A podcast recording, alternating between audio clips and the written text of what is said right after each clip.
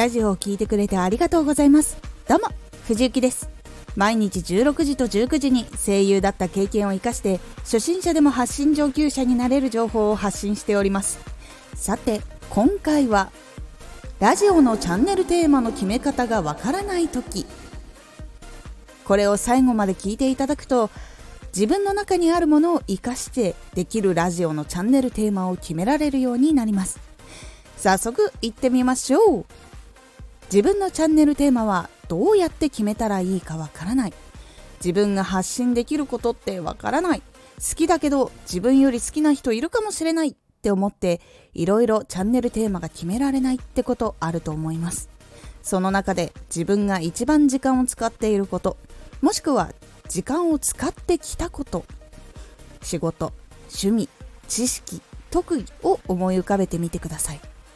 結構知らないうちにやっているから他の人よりも詳しい。自分が知りたくて勉強していること自分がやりたい仕事ややっている仕事など他の人が同じことをしているっていうのは少ないと思います。特にいろんなこと作品仕事が溢れている中で同じことをしているという人というのはそんなに多くはありません。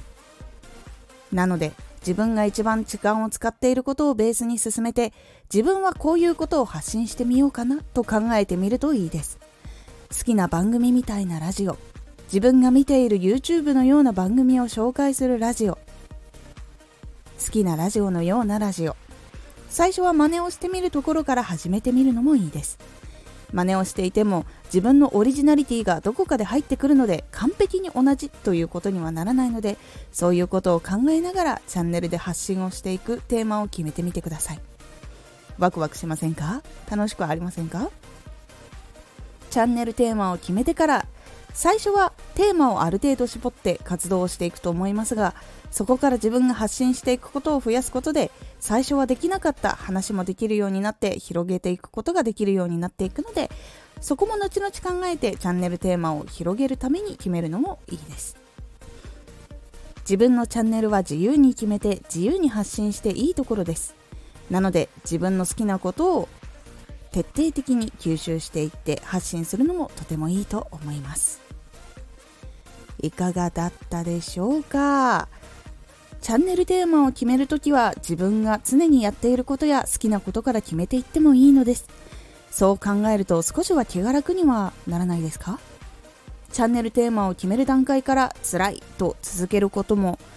結構しんどくなってしまうのでラジオを楽しめないと思います。ラジオは楽しく続けられるのが一番です。なので楽しく始めてたくさん成長できるともっと楽しくなりますので考えすぎないようにしてみてください。今回のおすすめラジオ。ラジオのチャンネルテーマの決め方。今回は自分の中からテーマを決めていきますがこちらのラジオではジャンルから決める方法をお伝えしています。このラジオでは毎日16時と19時に声優だった経験を生かして初心者でも発信上級者になれる情報を発信していますのでフォローしてお待ちください今回の感想もお待ちしております。では、また。